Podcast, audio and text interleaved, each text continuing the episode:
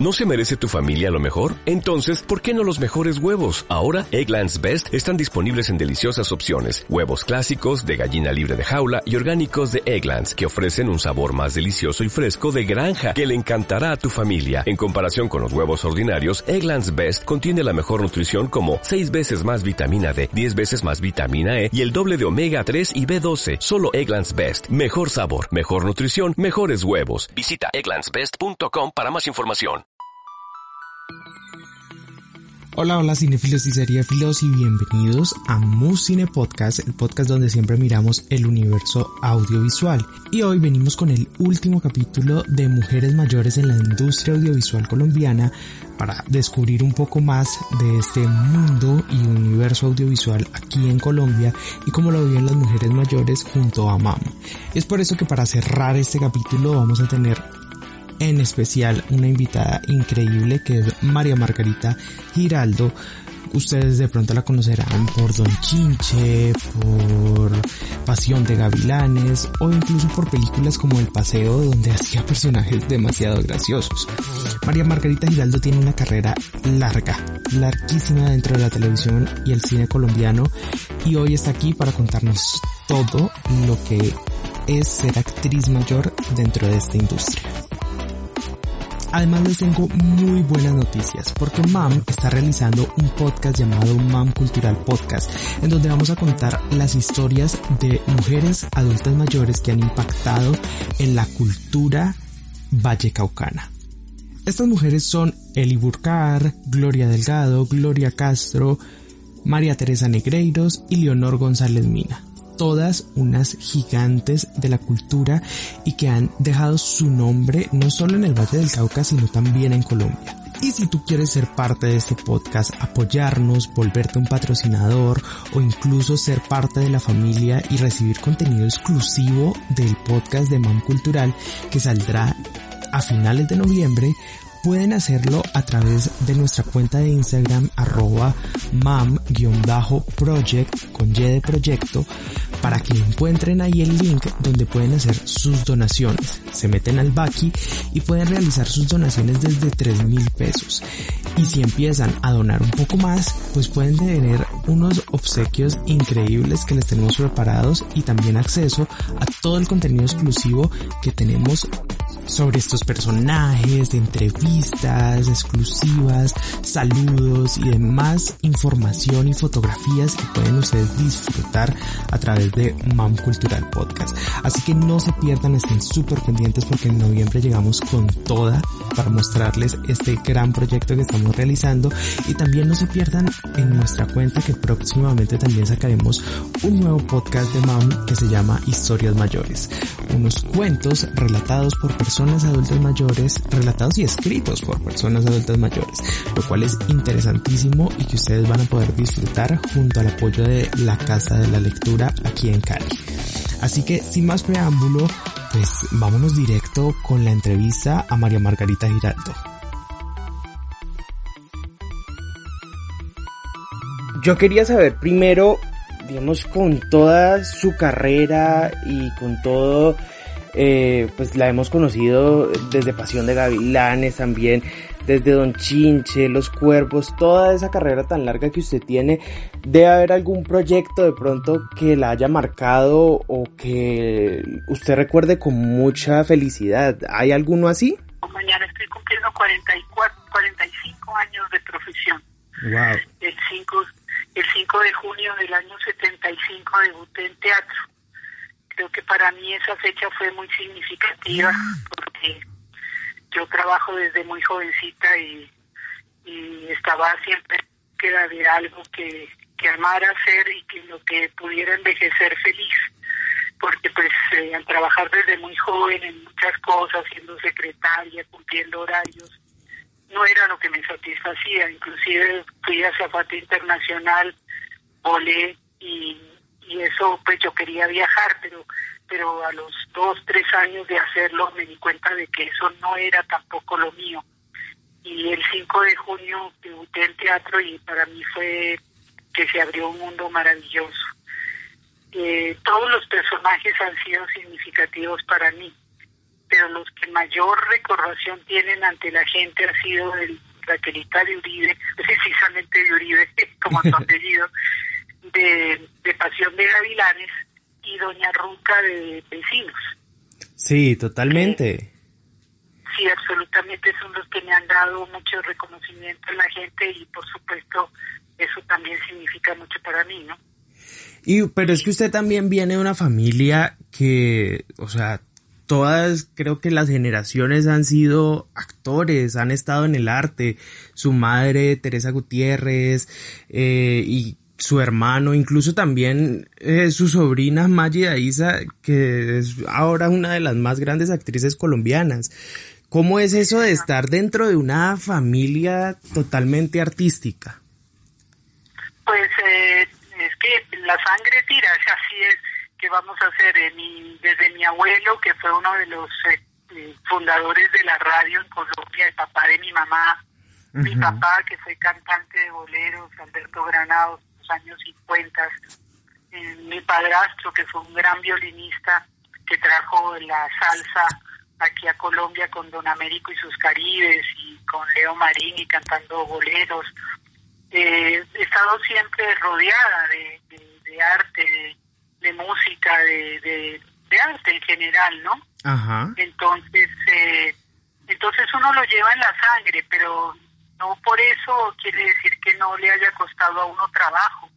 Ha sido una tarea, después sobre todo, pues que así le den a uno la mano en la actuación que pues mi mamá me ayudó para que no voy a decir que no, ella le hablaba a los directores y les decía que, que me llamaran a trabajar.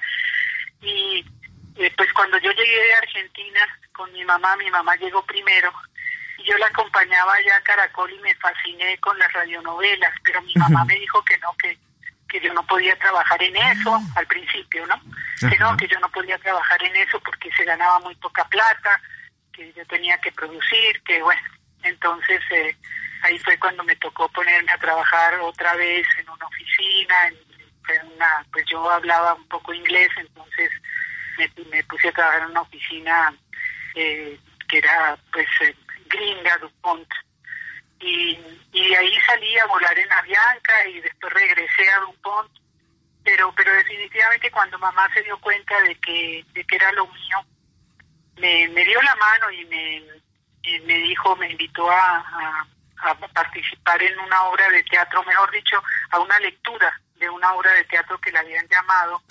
Y, y entonces eh, en esa época con figuras como que estaban en el, en Curubito porque estaban haciendo La Perla año 75, que era um, eh, Gordo Benjumea, María Eugenia Dávila, eh, dirigida por Guillermo Galvez Papá.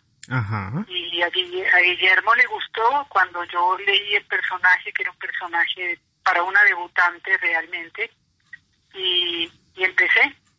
Y de ahí seguí, pero con grandes esfuerzos, o sea, no ha sido fácil. Yo pasé en el año 91-92 cuando estuvieron los apagones. Eh, también fue una, una situación como la que estamos viviendo ahora. No había trabajo, todas las novelas de prime time las habían cancelado entonces ah, tocó rebuscarse como fuera. Al principio yo hacía radio en el día y en la noche trabajaba de mesera en un restaurante muy elegante. De ahí salí cantando jazz y, música brasilera, eh, trabajando con Jimmy Salcedo, con espectaculares jazz. Eh, pero pero ha sido un esfuerzo de 45 años y hoy en día también lo mismo porque llevo varios años sin trabajo. Lo último que hice fue el Paseo 4, la película. Totalmente. hay que ser disciplinado con la plata, hay que también saber economizar y distribuir y, y, hasta invertir. Entonces, eh, tiene muchos, muchos eh, perendengues esta profesión, muchas eh, arandelas. Y justamente con lo que usted dice, yo quisiera saber, porque le hemos ya preguntado pues en este especial que estamos haciendo con actrices mayores, eh, ah. usted de cierta manera siente que al envejecer de pronto en eh, como actriz se pierden más roles, ya casi no los llaman, eh, ya no hay narrativas en las que ustedes puedan participar? Eso puede pasar y pasa en el mundo entero, ¿no? eh, eh sí, en general no es fácil. Eh, y sobre todo en este momento que hay tanta, yo llamaría polución, porque no es no es una abundancia, sino a veces una polución de gente, eh, una cantidad de gente que no tiene mística actoral y que se regala, ¿no? Entonces, eh, sí, entonces eh, sí, no es fácil. Pero de todas maneras, por ejemplo, mi madre fue una persona que trabajó hasta última hora, que ella siempre decía, si fuera por, por vejez y por, por belleza, yo estaría en la olla, pero no. Depende. Yo no me quejo porque estoy siempre actual.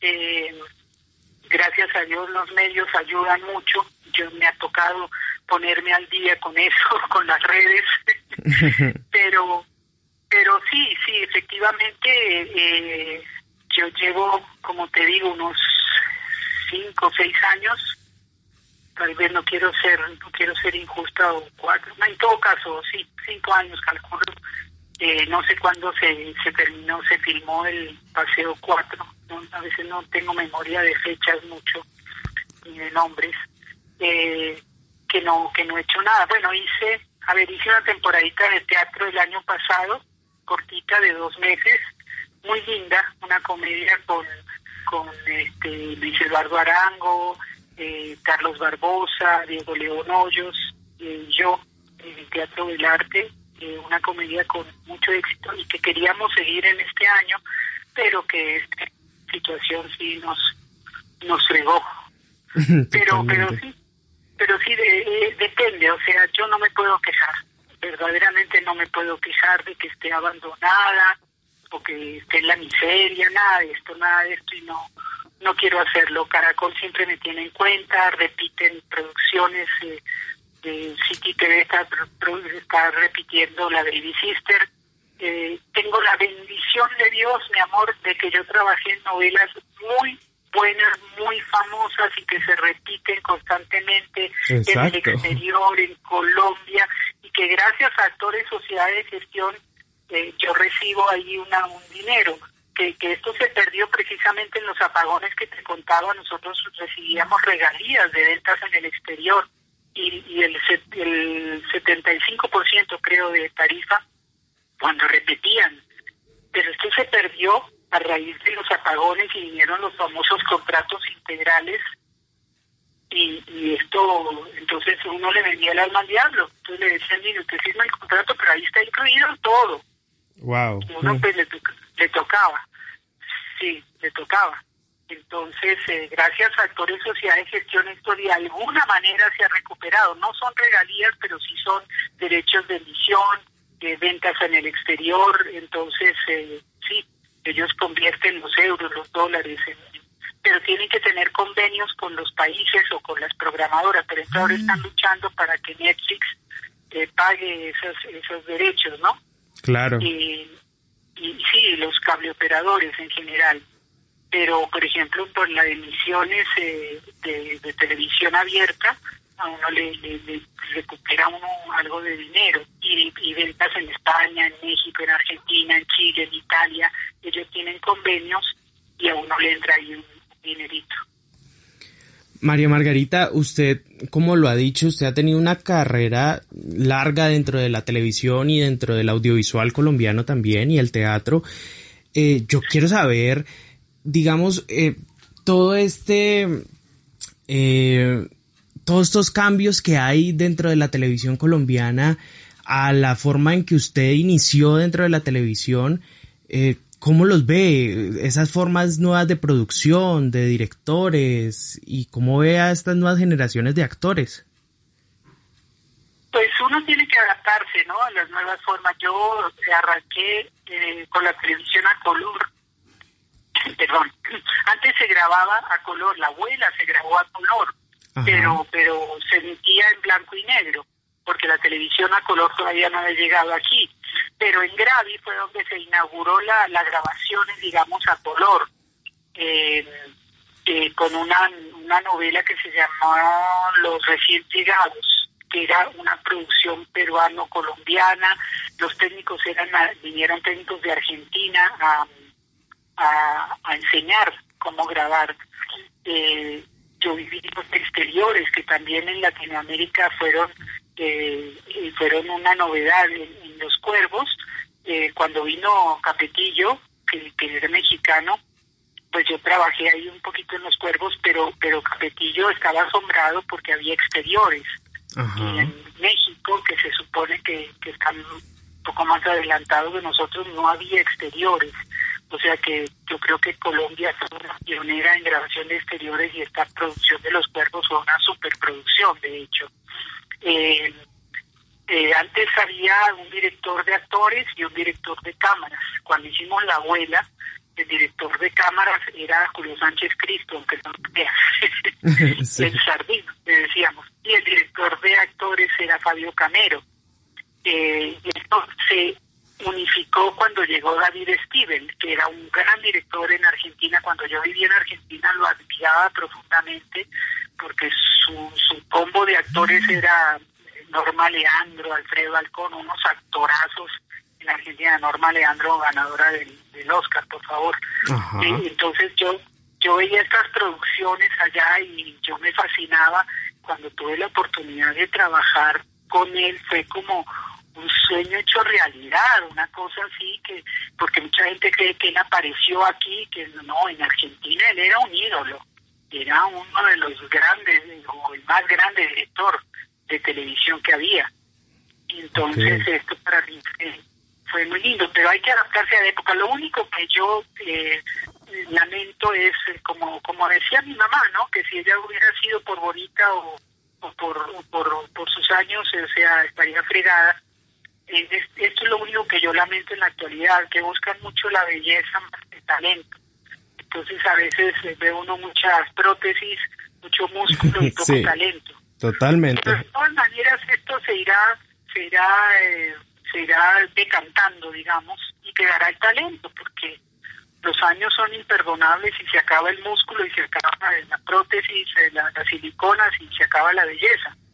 Entonces, eh, sí, esto es indefectible y, lo que queda es el talento realmente. Entonces, sí, eh, eso es que podría lamentar de la época moderna, pero, pero sí he vivido mi generación en general ha vivido eh, cosas como el nacimiento del transistor.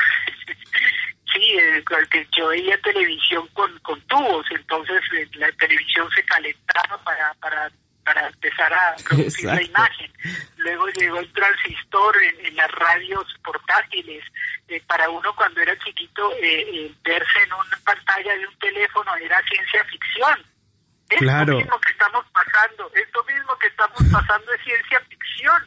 Uno decía, no, esto no va a existir, las calles vacías, el mundo paralizado por por una por una eh, virus. Es increíble. Entonces, eh, pues a mí me gusta esto, que haber podido vivir tanta transición, tanto cambio, ¿no? sí, es, es, muy loco. Totalmente.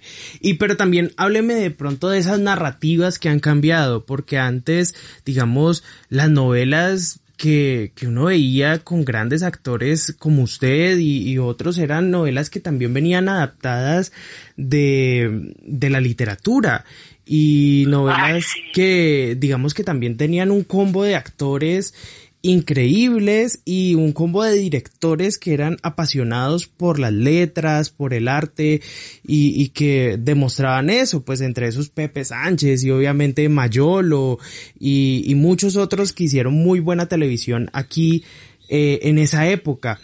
Las narrativas han cambiado un poco ahora. Cuénteme cómo usted también ha visto esa transición de, de narrativas.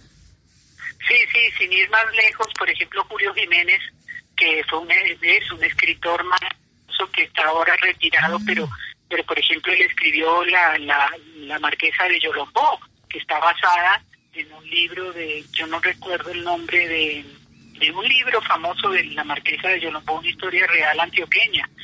Y, y, y la abuela que también mostraba una época social en Bogotá muy, muy, muy dura, que fue con la, época del Bogotazo, los años eh, 50. Exacto. Y era realmente, realmente reflejaba la sociedad de esa época. Eh, sí, eh, yo hice con Punch muchas eh, novelas, muchas a veces eh, unitarios, pero eran cosas clásicas, cuentos clásicos, con Fabio Camero, con Jairo Soto. Eh, esto ha cambiado mucho, se ha vuelto más light, ¿no? O sea, en el sentido de que la novela eh, se ha vuelto más eh, menos costumbrista, digamos, menos menos educativa, digamos, en el sentido de que antes podía uno, aunque no leyera el libro, poder ver una historia clásica.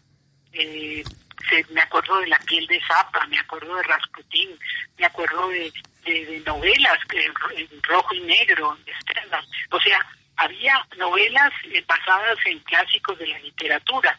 Exacto. Esto ya casi no se ve, esto ya casi no se ve.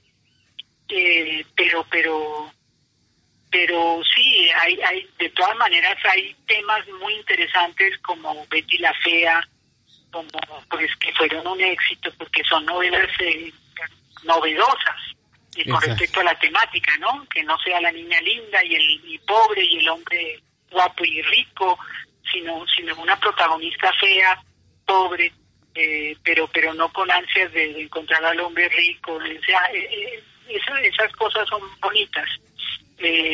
a ver, ¿qué, ¿cuál otra? Pues yo hice, por ejemplo, con Kepa Muchastegui, La Casa de las Dos Palmas Exacto, un clásico totalmente. Sí, absolutamente. Con Mayolo hicimos unos cuentos maravillosos y también eh, la otra raya del tigre que cuenta la, la llegada del, de, los alemanes a, a, ¿cómo se llama? A, Santander del Norte, no sé, Santander, a Santander, a Bucaramanga, esa vaina. No Santander del Norte, que es Cúcuta, no, no, sino cuando llegaron los alemanes a, y lo grabamos en Barichara, eh, sí, en Santander, que, fue una epopeya, digamos, de, de, cuando comenzó Santander. Son, esos son clásicos, yo tuve la bendición de trabajar en ellos, eh, pero, pero sí ha cambiado bastante la temática y, y bueno, eh, hay que adaptarse, como te digo, a los tiempos y a, los, a las modas, pero sí es lamentable que ya la televisión no sea tan educativa como lo fue. Eh, mi tío, el, mi tío abuelo, el tío de mi mamá, o sea, el, el, hermano del papá de mi mamá que te contaba que fue de los fundadores de la radio, él creó la, la radio cultural en, Colombia también. Entonces esa es otra otra otra parte también de mi de mis ancestros y de mi formación y de mi sangre. Claro, María Margarita. Y pues, o sea, otra de las cosas, y por ejemplo, como usted lo mencionó, la abuela, la abuela era una de esas telenovelas que también eh, uno de sus personajes, pues el personaje principal era la abuela.